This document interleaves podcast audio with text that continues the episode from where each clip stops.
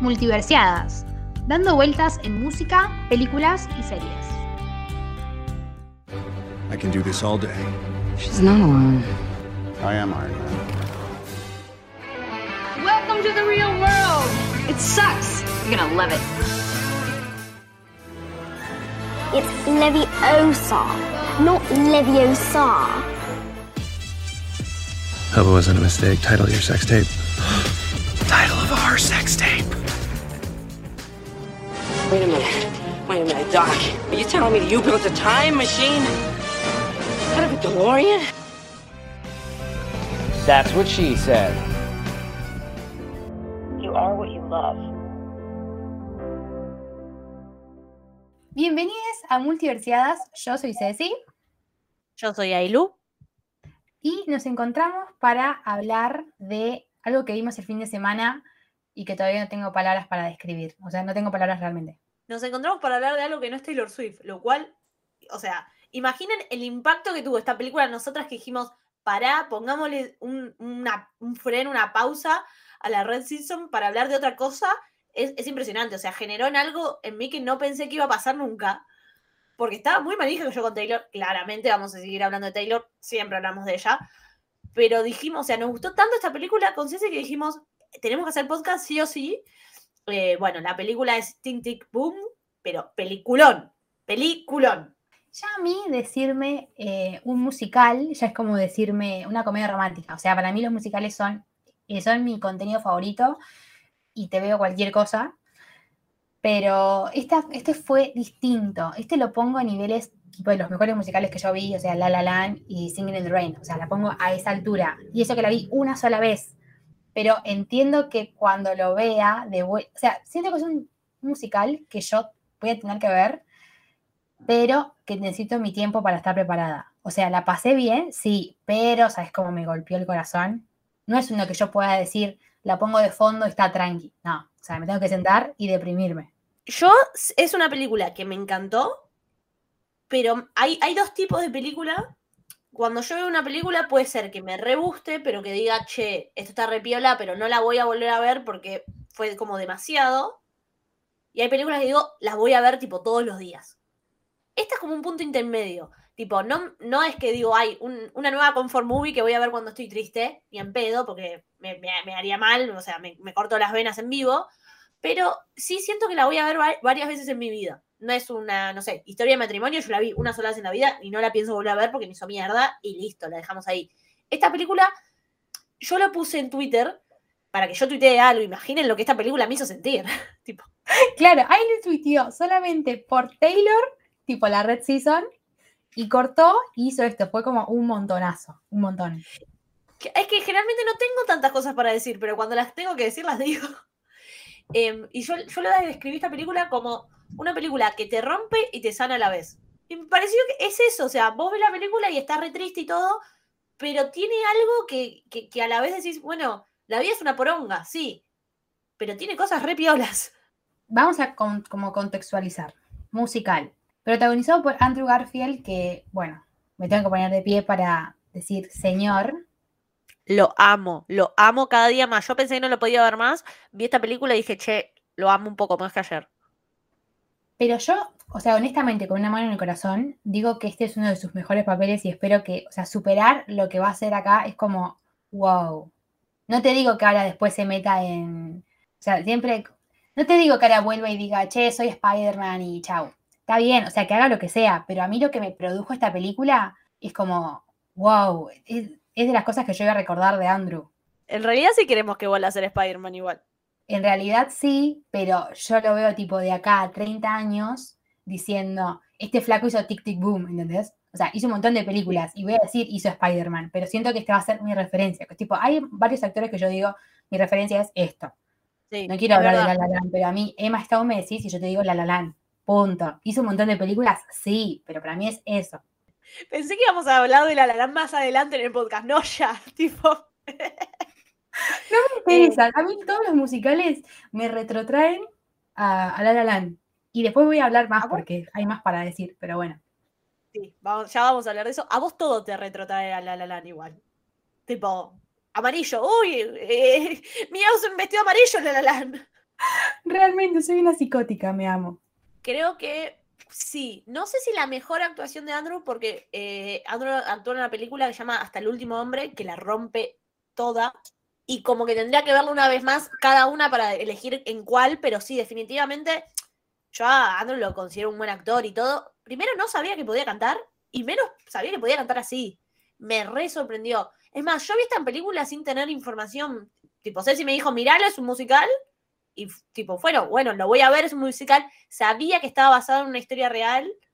Sabía cómo terminaba, lo voy a admitir. Tipo, eh, bueno, no vamos, ya está. Si, si, estás acá es porque viste la película, así que te voy a spoilear. Eh, sabía que se moría joven no sabía bien exactamente cuándo, pero sabía como que se moría joven el chabón. Y eso eran todos los datos que yo manejaba, no tenía idea de, mucho más. Y me, me, voló la cabeza, realmente me voló la cabeza. Yo cuando salieron los trailers, va, el trailer, em, lo vi y dije, wow, pero no, no me acuerdo si o lo, lo, omití en mi cerebro, pero para mí no, no le pasó, tipo, no moría. Y no quiero decir que es un spoiler porque es una historia real, o sea, es autografía, no es que estoy spoileando, o sea, la vida es así. Pero mm, no sabía. Y después cuando fue en los últimos minutos estaba como, mm, ¿qué pasa? Y después cuando al final te pone tipo la placa ahí, decís, la puta madre, o sea, qué vida, la vida es una cagada, o sea, aposta, el flaco tuvo, tuvo toda su vida queriendo, eh, nada, realizar su sueño. Y la, no, me, no es que Distinto hubiese sido que el flaco, ponele, tenía todo escrito y, lo tenía todo pensado y lo guardó en un cajón porque no, no, se le dio y después, un año después, fue un amigo, abrió el cajón y vio y dijo, voy a hacer con esto. Acá el flaco estaba realmente la noche anterior a que estrene toda su obra y se muere. O sea, fue un montón. Fue un montón, pero me gusta que la película no, no explote en ese recurso, ¿entendés? porque podrían, podrían haber saltado y mostrarte una escena de él muriéndose o... Y, no, porque contaron la historia que él mismo quería contar. Amo que el chabón escribió su propia historia, hizo musical y después agarraron y hicieron una película al respecto, pero eh, es la versión de la historia que él quería que se cuente. Me parece re lindo eso también. Me parece que, o sea, hermoso que no nos hayamos quedado con su muerte, sino con todo el legado. O sea, el flaco realmente, eh, o sea, no vi Rent, no viajé nunca al puto mundo, así que olvídate que no la vi, pero la, reconozco. O sea, creo que la gente así que está más o menos en eso sabe que Rent era el musical que explotó todo. Sí, yo tampoco la vi, pero no, no hay nada, ¿no? Porque yo dije, quiero ver algo, no hay una película, no, no hay una versión en película, en serie, en lo que sea, ¿no? Y sabes que tendré que investigarlo. Quizás hay, pero no así una calidad Hamilton, tipo así en una plataforma. Por ahí si la busco hay una versión así media que la grabó alguien copado, pero qué lindo, boludo, qué lindo que haya quedado todo eso y que y después veía en Twitter que había gente que se había tatuado eh, frases de Rent, o sea, a ese nivel. Mi gente lo, lo loco que... Nada, o sea, me encanta esta película porque puedo ver la mente brillante que tenía el flaco. O sea, es como iba avanzando o sea, era muchísimo más superior que todos los demás. Era, era otra cosa. Y me, hubiese encantado que él hubiese visto eso. Hablame de tener talento, o sea, era muy talentoso en serio. Era muy talentoso en serio. Y creo que lo que más me gusta de la película, bueno, la película ya arranca. Para, todavía no hablamos de, de él. Porque sí, Andrew es él, pero hay otro gran él en esta película. Que vos lo amás un montón. Estamos hablando de. Me voy a poner de pie en este momento. Realmente me voy a poner de pie. Ah, no, real se paró, chicos. Y ahora me voy a sentar. Me puse de pie por mi señor Lin Manuel Miranda. Que, o sea, realmente, Lin Manuel Miranda es consciente del talento que tiene ese hombre. O sea, ya me diste Hamilton, ¿puedes parar un segundo? No. El tipo dijo, voy a seguir. Y hizo In the Heights, eh, que es un musical que está en HBO, que se estrenó este año, es excelente como muestra tipo la comunidad latina en Estados Unidos. Eh, y hay un par de actores que ya estaban en Hamilton. Postdata Hamilton es un musical eh, que dura como tres horas, que está en Disney Plus. Y es una, es una locura. Yo nunca había visto Hamilton hasta que lo subieron. O sea, no había visto ni fragmentos ni nada. No sabía nada. Y lo vi en cuarentena y creo que le grité a Ilu que lo tenía que ver. O sea, yo siempre grito a las personas, che, tienen que ver esto. Pero Hamilton era muy bueno. Y después hizo In the Heights, pero no era el director. Y acá dijo, che, voy a hacer Tic Tic Boom y la voy a dirigir. Y siento que es la carta de amor que Lynn le dio a Jonathan Larson. O sea, se nota el amor que le tenía. Se nota toda la inspiración que sacó de él y que dijo, voy a hacer eh, como... Es como si yo hiciese una película de Taylor Swift, ¿entendés? O sea, la amo, voy a hacer todo una obra maestra, porque es mi ídola. Y es como realmente lo que le pasaría a, Jonathan, a Lin Manuel Miranda con Jonathan Larson. Elijo creer. Amiga, me encantó esa definición porque sí. O sea, es como que nosotros le, hiciéramos algo a Taylor Swift. Claramente vamos a poner un amor y, y- y- lo vamos a hacer de tal manera que para homenajear a esa persona que ninguna otra persona podría hacerlo. Porque, nada, creo que es eso, boluda. Lo, definiste muy bien. Es que yo no, no sabía nada de Jonathan Larson. Y por los ojos de Lynn, puedo entender que el flaco era una cosa absolutamente gigante. Y por ahí si lo hacía otra persona, le ponía, qué sé yo, algunos tintes, no sé, siempre en las películas no hay como el bueno que es tan bueno, siempre hace una cagada, pero acá es como, lo embelleció y tampoco lo hizo perfecto, pero lo hizo de una manera mucho más pura y no sé, la siento, siento ese homenaje que le hizo que me encanta, te amo, Lin Manuel. Creo que se nota que lo estamos viendo a través de los ojos de, de- de- de alguien que lo idolatraba. Y está buenísimo porque lo que vos decís, lo idolatraba, pero tampoco es que lo ponía en como alguien perfecto. Pero sí No. te genera una empatía de que lo amás. O sea, yo lo amo a Johnny ahora. lo adoro. Yo, eh, pídanme que mate para, para que reviva a Jonathan Larson. Lo hago, o sea, si Lo tuviese ese amo. poder, lo hago.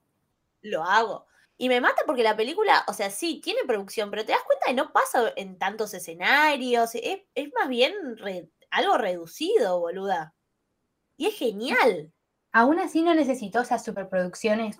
No quiero caer de vuelta en La La Land, pero La La Land, tipo, cerró una autopista para hacer la primera escena que decís, che, pará. Acá no, acá todo pasa en, No. no te digo que pasa en un 2x2, pero no es esa superproducción. Y eso que es de Netflix pura, o sea, no es que era independiente. Es, Claro. Esto es original de Netflix, ya le metió todo su presupuesto y aún así eh, no necesitó de grandes cosas porque él ya era lo grande, ya estaba. Totalmente de acuerdo. Bueno, ya hacia el principio de la película me encanta porque ya de una te mete el tema de, uy, voy a cumplir 30, ¿qué estoy haciendo con mi vida? Soy un fracaso, me voy a quedar sin tiempo, peleo por mis sueños o consigo plata. Y es como que creo que todas las personas de veintipico de años que vimos la película fue como, ah, soy yo. Sí, entiendo lo que... O sea, sin el talento de él, ¿no? Claramente. Obvio. Claramente sin escribir una canción y que suene como arte puro, realmente. Pero ese sería el mensaje, o sea, como querer algo y sentir eh, la presión que puede venir de los otros, pero la presión propia de ese reloj que decís, che, no estás haciendo lo que vos pensabas hacer hace 10 años. Y es un montón, o sea, es un mensaje que llega a los de 20, pero también creo que a la gente más grande, que tampoco más grande, estoy diciendo que tengan, ya sean ancianos, pero hay gente que decía, che, yo por ahí a los 60 me proyecto tal así, y después llegás a los 40 y decís, che, no voy a llegar ni en pedo. Pero, o sea, es un mensaje que a mí me llega porque justo, bueno, estoy entre mis 20 y el tema es, voy a llegar a los 30 y me siento bastante cerca de los 30. Tampoco que tengo 29, pero estoy, ya, ya estás ahí, hermana. Pero mm, me siento muy identificada con eso de, de, voy a lograr lo que en algún momento creí y después va a llegar el tiempo y no voy a llegar y decir, ¿qué hago? Porque a su vez, 30 tampoco es mi muerte mañana, pero ya me pasaron 30 años y no hice lo que yo quería, es un montón. Yo me sentí súper tocada, pero a nivel... ¿Te das cuenta de la terapia que estamos haciendo, tipo, entre red y esto? Es como que nos juntamos a hablar de nuestra vida en realidad. Realmente, este, esta catarsis eh, del podcast no se la vean venir, pero lo siento. Me encanta. Aparte, lo que me gusta de la película es que no es, eh, no te lo plantea desde la mirada de los demás. No, no, no es que Johnny dice, tipo, no, eh, los demás esperaban que sea tal cosa y no estoy cumpliendo las expectativas de los demás. A él le chupa huevo a los demás. No está cumpliendo sus propias expectativas. Y eso me gusta, porque no, no, nunca lo vi. eh, no digo que nunca lo representaron en la historia del cine, porque seguramente haya, pero hace mucho que no lo veía tan bien representado así. Y, y creo que obvio, también me tocó más por el momento, o sea, tenemos 24 años, falta para los 30, pero al mismo tiempo vos te pones a pensar y decís, che, soy la persona que a los 18 pensé que iba a ser a los 24, creo que a la mayoría de gente la respuesta es no. Entonces es como que creo que todo Twitter se sintió muy tocado con, esta película. Eh, por- porque es eso de, pelear por tus sueños y, seguir, y ese miedo igual, y más que el miedo de lo que piensen los demás, de lo que uno piensa de sí mismo.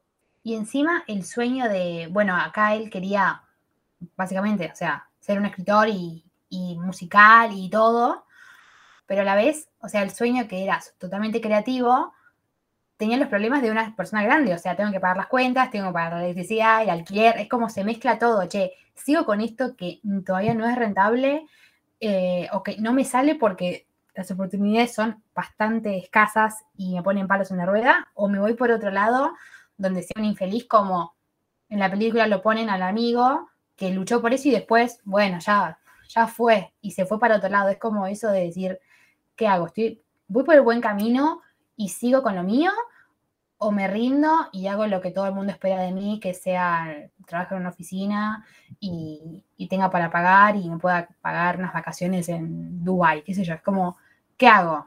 Sí, eh, eh, ese es el tema. A mí no me parece mal tampoco la decisión de, Walter, el amigo. Lo banco mucho, lo quiero mucho. Me, me- me encariñé de una manera. Eh, es un gran personaje secundario, un gran personaje secundario- y su amistad me parece excelente.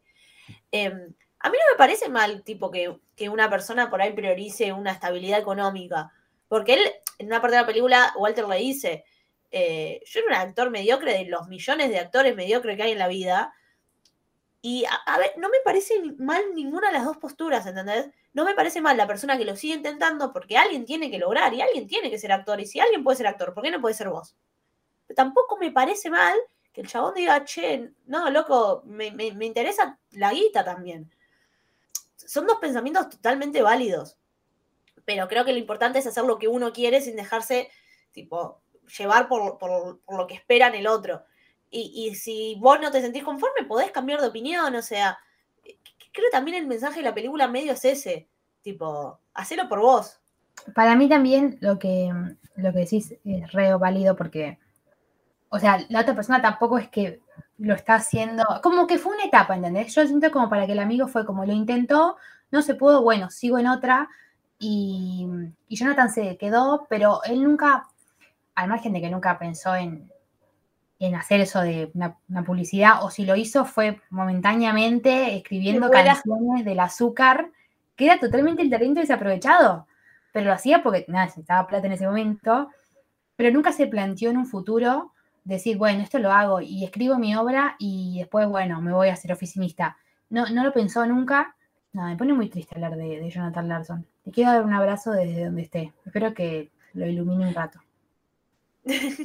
no, yo creo que también eh, lo que decíamos, ¿no? Que esta es una carta de amor al chabón y, y me parece una, muy lindo pensarlo también como una manera de, de hacer llegar la historia de, de- Jonathan, o sea, Lee Manuel Miranda.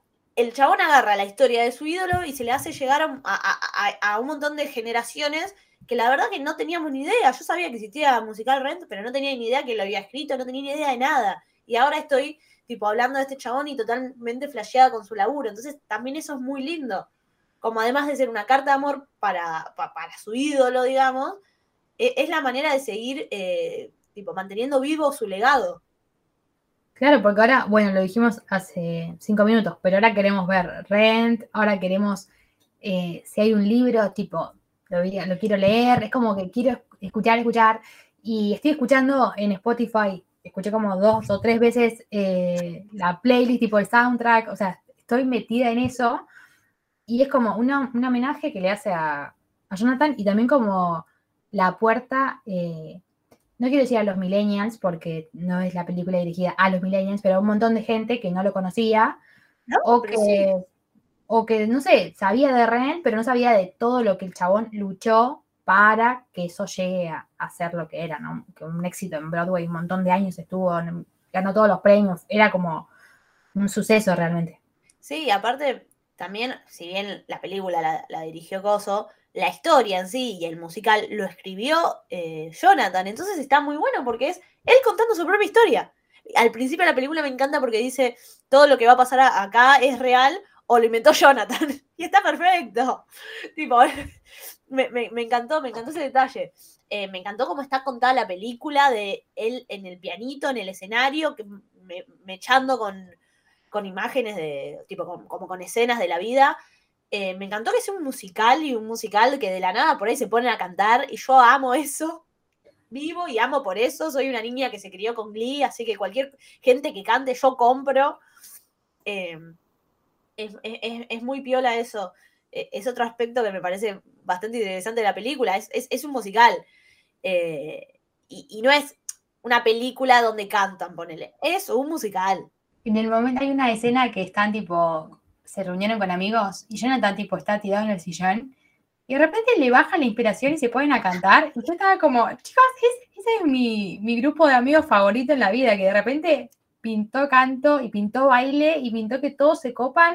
Realmente me encanta esa magia, esa, esa pureza que tienen los musicales. Me encantan los musicales, podría haber horas. Y comparto con Ailu que soy una chica criada con Glee, o sea, realmente bastante dramática y bastante, bastante drama queen, pero no importa. Rachel Berry nos escribió, ¿qué quieren que hagamos? tipo, ¿cómo íbamos a salir? Eh, Bueno, me estoy riendo, pero ahora pasamos a otro lado como medio medio, más, o sea, más triste, que todo eso transcurre en los 90, ahí es que Jonathan va a cumplir 30, eh, y está todo el, o sea, al margen de que te muestran cómo Jonathan era, o sea, el proceso creativo de él era un quilombo porque un montón de obstáculos tenía, también estaba el obstáculo de la vida, que estaba todo el, sí, estaba el VIH y la homofobia que había, y se, o sea, perdió un montón de amigos por eso. Y es, es muy triste que, mm, como que él no podía, nadie podía hacer nada en ese momento, pero es muy triste como él tiene que seguir con lo suyo y a la vez está re preocupado por, por lo que pasaba en el mundo, es un montón. Eh, hay una escena muy buena de la película de donde es eh, él está laburando en laburaba como mozo en un café y va la amiga y le cuenta que el amigo está internado, no me acuerdo ahora el nombre del amigo, pero él empieza como eh, como que está pensando y se escucha el, pensamiento de él de no, ¿qué hago? Susan está enojada, tengo que hablar con Susan, pero tengo que escribir una canción. Pero mi amigo está internado, tengo que ir a ver a mi amigo. Pero mi amigo está internado, pero no está consciente, no puedo hacer nada. ¿Qué hago? ¿Qué hago? Y es genial ver cómo todo el contexto de la Nueva York de los 90 le afecta a él.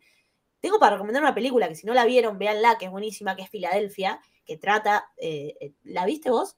Ay, no la vi. Mirá Filadelfia. Es con Tom Hanks, Antonio Banderas, y es en tipo la Nueva York de los 90, y es justamente sobre el SIDA. Es un peliculón, mírala. Eh, y nada, eh, claramente me hizo acordar esta película en algunas cosas a, a- a- a Filadelfia. En Filadelfia la historia principal gira alrededor del SIDA. Acá no, pero es como, como a él lo afecta claramente. Y, cuando dice, tipo, la cantidad de amigos que tuvo que despedir ese año, es tremendo. E- e- e- Es, es tremendo. Y es, me parece un. Mismo lo dicen al final de la película. Fue un, un chabón que se animó a escribir musicales sobre temas re heavies y re jodidos y que mostraban la realidad. O sea, sí, te canto y todo, y, cantamos y somos felices, pero también te puedo cantar sobre cosas de la realidad y puedo hacer un musical que no sea todo risa y jajaja, sino que esté planteando un problema y que trate de dar un mensaje más profundo, creo. Voy a hacer un parate de un segundo, pero Ailu recomendó Filadelfia y la cuando subamos esto voy a poner acá el link. Y yo tengo otra película para recomendar que también trata de esto, que se llama The Normal Heart, que la hizo Ryan Murphy y hay un montón de actores y es, está protagonizada por Mark Ruffalo y Matt Boomer. Matt Boomer, qué hombre. Pero es también... Y Mark eh, Ruffalo también. Mark, Mark Ruffalo, mi novio, instantáneo, lo amo. Pero esta película de Normal Heart eh, también habla de todo el, el VIH que había en los 80 en Nueva York. Siempre las películas así me encantan, pero en esta película en Tic Tic Boom eh, me gusta también cómo lo tratan y cómo esa dicotomía de decir Andrew, Andrew, eh, digo Jonathan Larson, eh, nada, de como no poder, no, no poder con todo. Era un montón de información en ese momento y no sabía cómo controlarla y encima, es un problema menor, ¿no?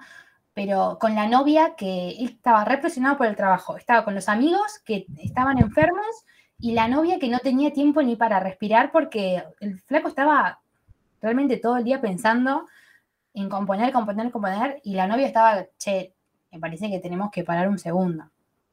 Igual para. Me encantó cómo mostraron la historia de amor entre Jonathan y Susan. Me fascinó. ¿De qué lado estabas? Porque yo la entendía, Susan. O sea, lo entendía a Jonathan y claramente era su historia contada a través de sus ojos. Y me parece un gran chabón y yo lo entendía. Pero Susan también. O sea, igual viste que no se le reclama. Es como que e- e- es, re buena la mina. Porque prácticamente, o sea, le- lo podría haber mandado al carajo. Yo creo que, viste, esas mentes geniales, es como, les cuesta mucho tener una pareja Sí. y estar concentrado en la pareja. Creo que cuando tenés como esos, no sé, ese objetivo o ese don de, de crear cosas que puede ser música, puede ser un inversor de, no sé, el dueño de Amazon, tipo, gente así muy potente, no creo que, que encaje en mí decir, soy un romántico también. Creo que están a otro nivel y que no se puede permitir eh, en su persona como balancear eso. No es de malo, sino es que no, no se puede, está a otro nivel. Es que claro, igual él, él- él siempre te lo muestra, nunca fue, nu- nunca le quiso hacer mal a propósito y Susan lo sabe porque por eso también nunca lo mandó a la mierda. Pero nada, me gustaba mucho. Me- me- no sé, creo que tuvieron mucha química también los actores. Me encantaron, me encantaron. O sea, Le Me- creí me todo, todo. me recreí esa pareja, me recreí esa química que tenían y ese amor. Me, me encantó. Pero me re gustó. Y después, para, quiero hablar de que yo hace un montón de tiempo. eh, esto es un spoiler. Yo no vi las películas de Vanessa Hudgens de Netflix, que son intercambio de no sé qué. No las vi. Yo tampoco. Mira que amo la Navidad, pero tengo un límite y hasta acá. Entonces, hace un montón de tiempo no la veía ella. Y acá verla y encima cantar, porque ella canta como los dioses, fue un montón. La amo. Me encanta y me encanta. Ojalá que vuelva Vanessa. Va, o sea, nunca es que se fue, pero no, no estaba así en proyectos que yo veía. Creo que ahora voy a empezar a investigar a ver qué fue de la vida de ella y por ahí vea la película de la princesa, no me acuerdo cómo era. Pero No, acá verla cantar es como, ay, Vanessa, por favor, qué mujer. Aparte la rompe toda, boluda. Tipo, la vi como que estaba ahí cantando y dije, ah, no. Y aparte fue como, ¿esa es Vanessa? Ga- ¿Gabriela, sos vos? ¿Dónde está Troy? no, pero como yo no vi ni el trailer de la película, yo no sabía nada, entonces solamente sabía que estaba Andrew.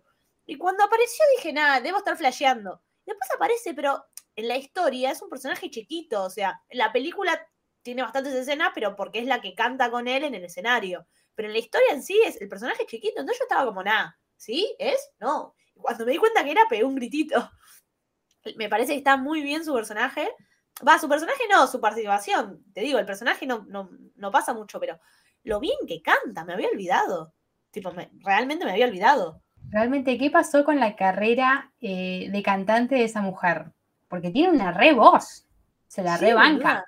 Pero bueno, cosas que investigaremos en algún otro momento qué pasó con el proyecto Trunco. Pero me gustó que, que la traigan y, y encontrarla. Fue como un fue como un mimo a mi adolescencia. Decir, ay, Gabriela, volvés a estar conmigo un ratito.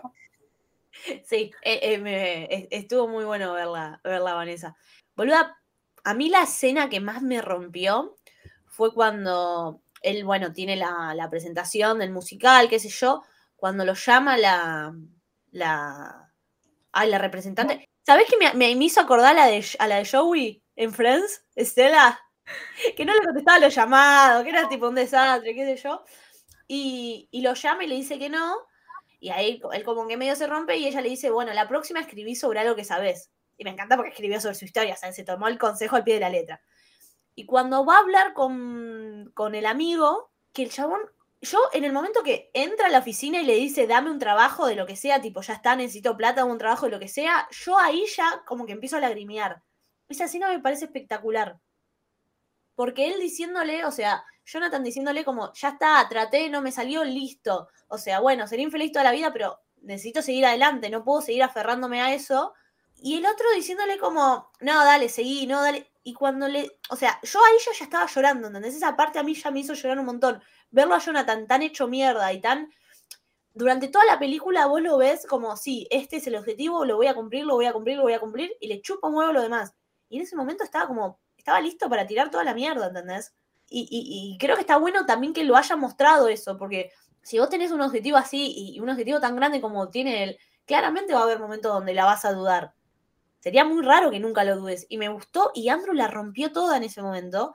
Y encima, para colmo, después el amigo le dice que tiene VIH. Es, tremendo. Y ahí yo, yo ya rompí el llanto y tipo, estaba, ahí yo ya estaba llorando desconsoladamente. Em, pero la, paradoja, ¿no? El otro diciéndole, tipo, me quedo sin tiempo porque nada, o sea, tengo 30 años y quiero hacer algo de mi vida, y el otro diciéndole, literal, no, yo me estoy quedando sin tiempo porque tengo esto que por ahí en un año me muero. Y, los ves a los dos personajes, un personaje que está yendo por sus sueños y el otro personaje que está yendo por la guita, y los dos tienen el mismo problema. Y creo que es el problema del ser humano, que en realidad nunca tenemos suficiente tiempo o para hacer lo que queremos. Siempre tenemos obligaciones y qué sé yo, y, es, tremenda. Esa escena me rompió. Encima, para, quiero aclarar que cuando la llama eh, la representante y le dice, che, bueno, no se puede, al que le dice que no era Superbia, o sea, la obra que había escrito, y él había estado ocho años, o sea, escribiendo, no es que tuvo dos meses que decir, bueno, arranco de vuelta. Era toda la dedicación que le puso a eso y, los bloqueos creativos que tenía, porque a veces que estaba y no, no le caía una idea, y de repente estaba con la novia y se estaba peleando y de repente me cayó la idea y es como, tengo que escribirla porque estoy bloqueado. Pero, mm, o sea, obviamente le iba a pasar eso de decir, che, ya fue, porque invertí ocho años de esto y no, y no pasó. ¿Y qué hubiese pasado si posta, posta el amigo le decía, bueno, toma, te doy un trabajo de, de, publicista? O sea, ¿qué hubiese pasado en la vida de él? Hubiese sido, hubiese terminado bastante deprimido, ya más de lo que estaba por, por esa puerta cerrada. No sé si, no sé cómo hubiese sido la reacción, pero imagínate si el, tipo posta tiraba la toalla y decía ya fue. Y, Menos mal que no pasó, nada. Eh, y el mundo se hubiese, tipo, privado de un talento de la puta madre, que es lo que le dice el amigo. Tipo, le dice, o sea, yo era un actor mediocre, vos, lo que vos, el talento que vos tenés realmente es algo por lo que vale la pena luchar. Eh, y creo que por ahí, no sé, a mi opinión, no, la historia que yo vi, para mí como que a Jonathan la, enfermedad de, del amigo como que le hace, como que lo motiva a seguir peleando, me parece. Yo creo que es como un impulso, como decir, bueno, voy a seguir para cumplir el mío y cumplir también el tuyo de, cierta manera, porque no es que le iba a ser actor, pero no importa, le iba a dar como una magia distinta, que si los dos decían ya fue todo y como que terminaba en un mensaje más bueno, la vida es una cagada y chao. Aparte, ellos habían empezado juntos, eran amigos hace un montón y, la estaban peleando juntos. Eh, qué linda, me, gustó mucho su amistad, en serio. ¿eh? En un momento cuando se pelean y decís, bueno, ya fue, chao. Y después estaba el estreno de, va, la presentación de Superbia y cae ahí y es como, soy tu mejor amigo, ya fue. Y se abrazan y es como, por favor, qué amor. Y los padres, los padres cuando los padres no entienden, tipo, que, no sé, como que no, no era un comprendido así, decís, che, le, te rebancaban, o sea, lo bancaban, pero era como, bueno, ¿cuándo se te va a pasar esta etapa? Lo sentía así, como que, ya está, dale, dale. Ya, como, los padres siento que eran como el reloj, tipo 30 años, hermano, 30 años ya, suficiente. Pero me gustó igual que vayan. O sea, que lo acompañaban, sí, pero no tenían esa emoción que tenía el entorno de Andrew, que estaba tipo, dale, eh, dale Ay, Dios, para mí Andrew es Jonathan Larson, o sea, no, no, me puedo sacar eso de la cabeza, perdón. Cada vez que lo diga Andrew y Jonathan Larson, para mí es la misma persona, ya fue. Sí, los padres es como que estaban ahí, pero no me apoyaban del todo. Pero viste como que él tampoco, o sea, como que, los despachó rápido. No le pesaba mucho eso. A él posta lo que le pasaba, lo pesaba la imagen que él tenía de sí mismo. Los demás como que medio le chupaban huevo. Y creo que, que por eso también el, en, la película vemos que el personaje hace, tiene un conflicto interno, o sea, lo, que tiene que resolver es un conflicto interno, más allá de pegarla o no, es ¿qué, hago? Y me, gusta también que la película termine, o sea, te cuentan que la pegó y todo, pero no lo ves a él en la cima, ¿entendés? Lo ves a él que después de, haber fracasado, pero con los amigos diciendo, bueno, voy por la nueva, y sigo, y sigo, y trato, y trato. Y, la fuerza de voluntad que tenía ese hombre, por Dios. Tenía un, sí, fuerza de voluntad, pero no sé, lo podía decir de otra, como una resiliencia, tipo, le decían que no y el flaco se armaba de vuelta y decía, vamos de vuelta. Obviamente surge de toda su cabeza porque realmente, o sea, escribió lo que él sentía, o sea, puso, ya fue, como le dijo el representante, hacer algo que conozcas, listo, te hago esto que, que sé que es puro y porque soy yo, básicamente. Sí, y creo que también lo que la película busca mostrar es que el camino va a ser una paja. Tipo, no dice como, che, bueno, ¿querés cumplir tus sueños? Y te va a salir todo bien y va a ser todo re fácil y cosas. No, el camino va a ser una paja y por ahí en el momento donde te estés cumpliendo tus sueños, o sea, ¿entendés que la queda? El chabón la queda. Es, es tremendo, o sea, vos, la, la vida es una poronga en realidad. ¿Es un final triste o es un final feliz? O es un final y punto. Eh, eso, el meme de los Simpsons, tipo, es un final y ya está. Pero mm, para mí es un final eh, agridulce, ¿entendés? Para mí es como la mitad. Porque si bien no lo vi a él, eh, ver todo lo que él creó y todo lo que impactó en toda la gente que, que vio sus, sus comedias musicales, pero también la gente que ahora está descubriéndolo por TikTok Boom, o sea, para mí que generó un, generó un amor en mí que venía de la nada, porque realmente no lo conocía. Y de repente estoy como para tatuarme acá, tipo Jonathan en la cabeza, ¿entendés? Tipo, me generó algo hermoso. Y repito, solamente la vi una sola vez a la película, no es que la vi 20 veces que decís, bueno, hermana, se te tiene que generar el amor. Y me pone triste que no haya visto eso, pero me pone feliz que lo haya pegado y que en algún momento de, no sé, de donde esté, ve el legado que, generó. O sea, que realmente estamos, Jonathan, estamos hablando de vos hace, desde hace 40 minutos, hermano, y si me seguís voy a hablar dos horas, pero el amor que no, es, como que no es que nos generó amor a nosotras dos solas, eh, hay un montón de gente y las críticas que tiene son excelentes, o sea, a, a los críticos les gustó y a la gente le gustó. Sí. No pasa tantas veces eso, o sea, siempre hay una, algo en el medio. Pero acá el balance No. es que les gustó a todos. Eh, eh, yo creo que es un final feliz.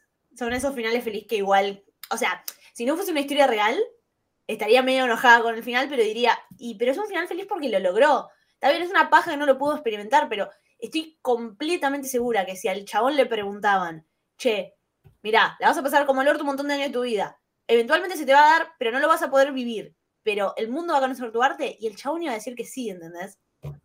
El chabón pudo hacerlo. Y creo que el mensaje principal de la película es eso, es tipo, bueno, seguilo, seguilo, seguilo, inténtalo. Eventualmente si, se te va a dar. Por ahí no se te va a dar de la manera que vos quieras. Y, no todo va a ser feliz y en el medio la vas a pasar como el orto. Pero si, si querés algo, seguilo y, y es el mejor mensaje que podían dar. Y también porque, mismo, siento que la película no bardea a la gente que, que por ahí, tipo, quería algo pero pone primero la guita. No la bardea, ¿entendés? No es que dice, ah, sos un pelotudo. Para nada, es como, bueno, cada uno va por su lado y, tipo, puede ser que lo que querías que sea tu profesión después se convierta en tu hobby. Pero lo importante es que lo hagas y te sientas bien con vos mismo.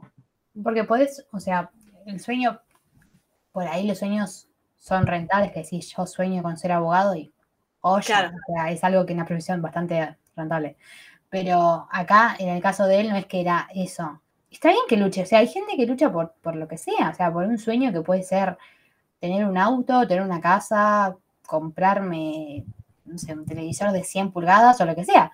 La onda es luchar. Y si vos en un momento decís, porque tampoco creo que los que se rindan frente a un sueño después no tengan ninguna otra meta en la vida. Creo que se reforma, ¿entendés? Por ahí vos soñabas ser veterinario y después fuiste comerciante, pero soñás con tener tu negocio. Es como que se, se va renovando los sueños. Creo que si las personas no tienen motivaciones o decir, che, quiero llegar acá en tantos años o ser, cuando sea grande, ser tal cosa, eh, no sé, no podrías vivir. O sea, sería la vida bastante, bastante chata. Y la música, la música de esta película también es particular. Tipo, no, no hablamos en sí de la música. Las canciones son espectaculares. Tipo, posta, no paro de escucharla yo. Eh, es, es- muy buena, co- como a través de la música transmite toda. Boluda, cuando eh, tipo Andrew y Vanessa cantan la canción mientras Jonathan y. Eh, Susan se están peleando, es genial, es genial. La coordinación que tienen esos seres, humanos que estaban sentados y se movían la cabeza al mismo tiempo y es, así, enroscaban los brazos, era como, ay, por favor. O sea, yo hago dos segundos de eso y ya me considero una reina. Imagínate toda la duración de la canción, hermosa. Y lo difícil que es tipo la letra de esa canción también. Es muy rápida, para un segundo. Y ahora no me acuerdo el nombre de la canción, pero la canción que está al final, que básicamente tipo habla de por qué se necesita una catástrofe para que algo cambie y, y el porqué de las cosas. Creo que esa canción es tipo toda la todo el mensaje de la película se puede resumir en esa canción, ¿entendés? Es como, ay, sí, tenés razón, boludo. No, la música es, es- Bueno, ¿qué puedo esperar de Lin Manuel Miranda, entendés? O sea, ¿qué puedo esperar de ese hombre que me bendice con sus canciones? Pero mm, sí, está muy bien interpretado. O sea, yo no sabía que Andrew sabía cantar de la manera que sabe cantar. Ni siquiera sabía que podía entonar dos notas. Y acá se la recontra rebanca. Y hay unos videos que son, va, que vi, que comparan la, la escena del principio donde está Jonathan con el piano y Sí. después está Andrew con el piano. Eh, y es, o sea, está como calcado. Se nota, está muy bien hecho. Lo vamos a dejar, por supuesto. Eh, bueno, no sé, amiga, si querés decir algo en sí sobre más sobre la película, alguna otra reflexión o algún comentario, o vamos a mi parte favorita, que es hablar de Taylor Swift. Eh, spoiler, ya hablamos de Taylor Swift. Y lo dije hace.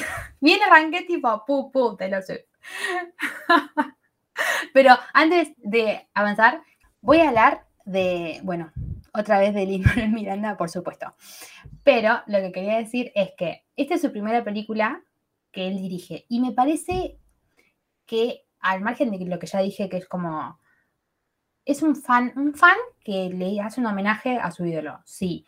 Pero lo hace, no es que lo hizo mal, lo hace muy bien y todas sus escenas, todos los planos que hacen son muy lindos. Cuando está en la cafetería cantando Sunday y que de repente la cámara se pone atrás y, y Andrew abre como los brazos y se sale como la pared y se abre al- como a la calle. ¡Ay, genial! Me pareció, wow, o sea, me pareció como, ay, es hermoso, pero está lleno de planos así hermosos y que me encanta que, primero me encanta que, que Lin Manuel haga, haya hecho esos planos porque me da como eh, una carta de presentación a lo que va a hacer él como director, porque no creo que este sea su único proyecto, pero sí creo que va a ser el más especial para él. También creo que va a seguir con los musicales, espero. Manuel Miranda, seguí con los musicales, te lo pido. Por favor. Pero me encanta, eh, primero me encanta cómo lo hizo y segundo me encanta que haya hecho su debut con, con Jonathan Larson. Me parece que podría haber ido con cualquier otra cosa y que tenía más probabilidades, no de fallar, pero de decir que haya gente que esté disconforme porque es alguien Sí. muy conocido y que tranquilamente podría haber gente que diga, no, no me gustó, y se mandó con eso y le salió excelente. Y esto lo vamos a compartir, pero antes que nos vayamos con Taylor, quiero decirlo, Andrew Garfield. Esto quiero que lo escuche la gente que nomina de los Oscars, de los SAG, de todos los premios, de los, todos. Si no me nominan a Andrew Garfield, se va a armar, pero fuerte. ¿Protestan en el obelisco?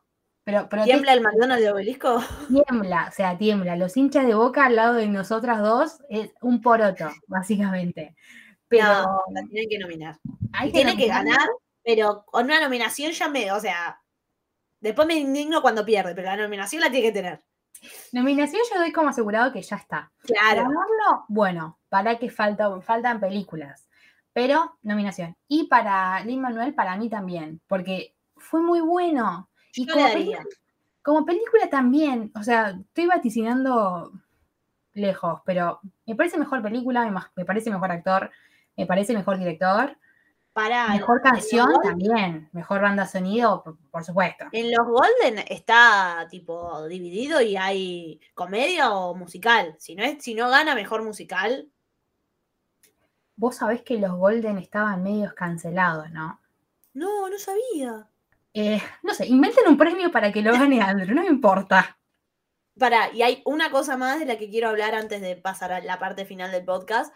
Necesito que dejen de hacer los collages donde me comparan a Tic Tic Boom con La La Land, principalmente porque en Tic Tic Boom está Andrew Garfield, en La La Land está Emma Stone, y yo no puedo con esas comparaciones. Me voy a levantar y me voy a ir.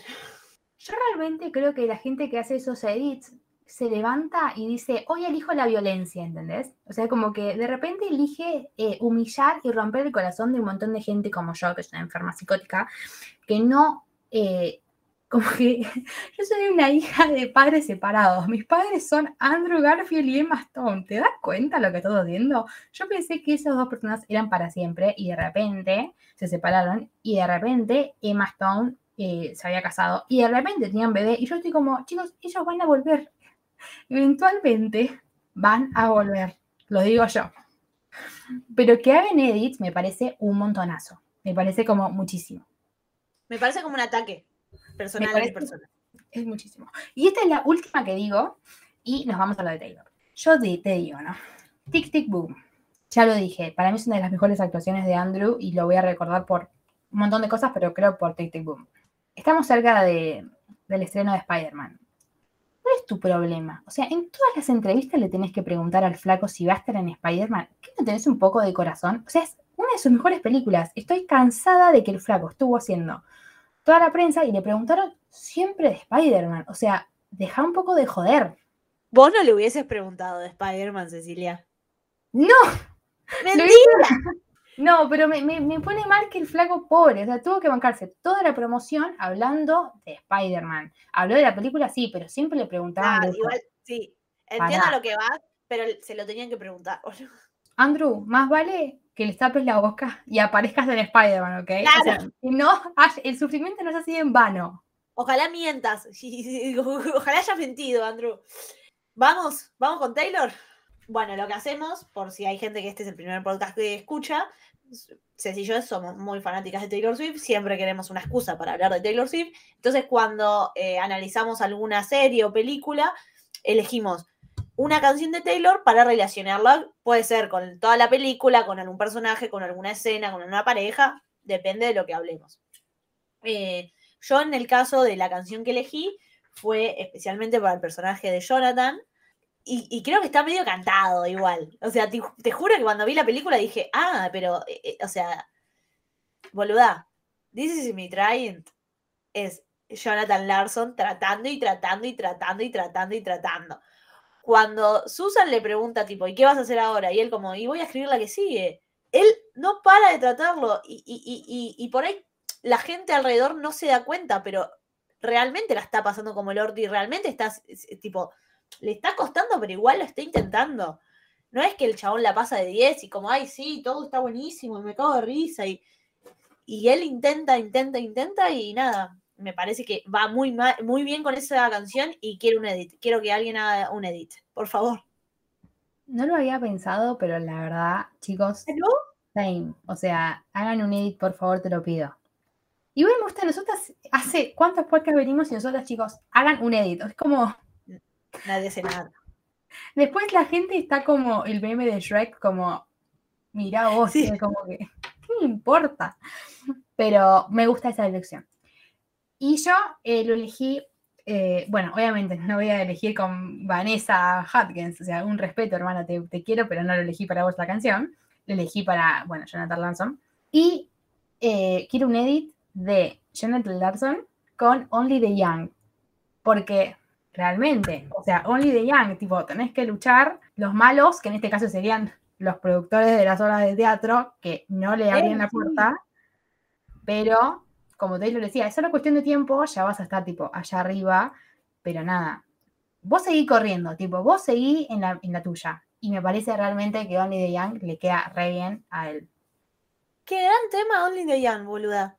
Qué gran tema. Nunca hablamos de ese tema porque no forma parte de ningún disco. ¿Podemos, tipo, agregarlo algún día?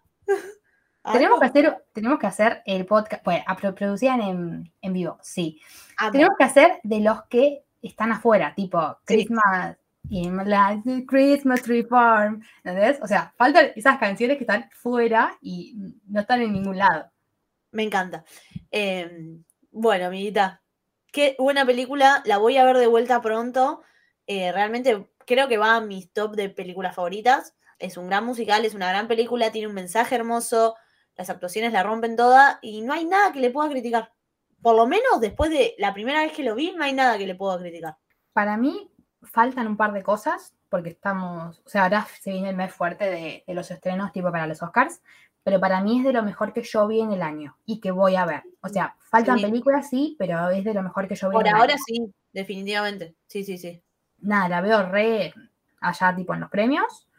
Y quisiera verla una vez más. Bah, en realidad quiero verla para siempre, pero necesito estar como en un, en un mood, ¿entendés? Igual me gusta que yo, me gusta el factor sorpresa que, estuvo, que tuvo esta película, porque yo no esperaba que me guste tanto, yo esperaba ver un musical y de repente Claro. fue como fascinarme. No, no es que venía escuchando que era muy buena. Sinceramente yo no me- vi el tráiler y desde ahí vi el póster y ya está. No es que vi, no es que vi ponerle, ahora se vienen muchas películas que ya venís viendo que hay mucha promoción, promoción, promoción. No, no fui parte de eso, por lo menos yo no lo vi y de repente encontrarme con esta película fue como, qué lindo. Fue una sorpresa. Y qué lindo que, que no hayamos tenido que recurrir tipo a Torrent o algo así medio raro. Está en Netflix, o sea, es totalmente accesible y dura dos horas, de las cuales dos horas son, eh, son terapia. Son terapia Eso. gratis, básicamente. Es, sí, va, gratis no porque hay que pagar Netflix, pero Bueno, pero la sesión de terapia, o sea, acá vos pagás y después te ves cualquier película y en el medio te metes una sesión de terapia de dos horitas que sos feliz y te replanteas un montón de cosas. es una gran, gran película. Bueno, eh, todo lo que si les gustó o no les gustó, eh, cualquier cosa que nos quieren decir, sí.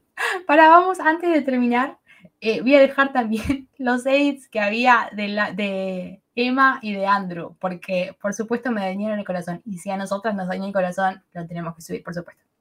Acá se comparte el contenido que nos hace mal. Con Ceci tenemos una regla de oro en nuestra amistad que es, si yo veo algo y lloro, te lo paso a vos y vos tenés que llorar. Y es lo que nos mantiene amigas, tipo, desde hace tantos años. A mí lo que me gusta de esa regla es cuando yo la hago sufrir. Tipo, cuando Claro. hay me hace sufrir es como, ¿cuándo pusimos esta regla? No me gusta para nada. Pero, Pero bueno, si les gustó, no les gustó, bueno, lo que quieran decirnos, a mí me lo dicen. Ah, en Twitter, en C González, CE González, las dos veces con Z y una Z más al final. Y en Instagram, que la reseñé, por supuesto, porque realmente me encantó, en C Cinéfila, ok, o sea, ok. Pero igual lo dejo abajo. por favor, deja, deja la reseña, deja el link de la reseña. Eh, a mí en Ailulo Iácono, que pueden ver mis pocos tweets, pero sobre cosas muy interesantes. Pero pueden ir a likear la que Ailu dijo de, de Tic Tic Boom. O sea, en, en ocasiones especiales Ailu aparece. O sea, síganla, porque por ahí se pierden algo, pero es porque le gustó mucho esto. claro, exacto. Yo digo las cosas que tengo que decir. Me gusta, me gusta ese resumen. Pero mm, bueno, eh, vamos a ir terminando, pero quiero aclarar, hicimos este bache de Red Season, ya vamos a seguir hablando, pero teníamos que hablar de esta película porque para, tipo, tengamos prioridades. Y nos vamos a volver a encontrar con la Red Season porque nos queda, queda bastante para hablar de Nos Taylor queda Swift. mucho material, boluda. Mucho material que lo vamos a ir sacando de a poquito. Pero hasta eso, eh, nos vemos y nos encontramos en el próximo Multiversiadas. Adiós.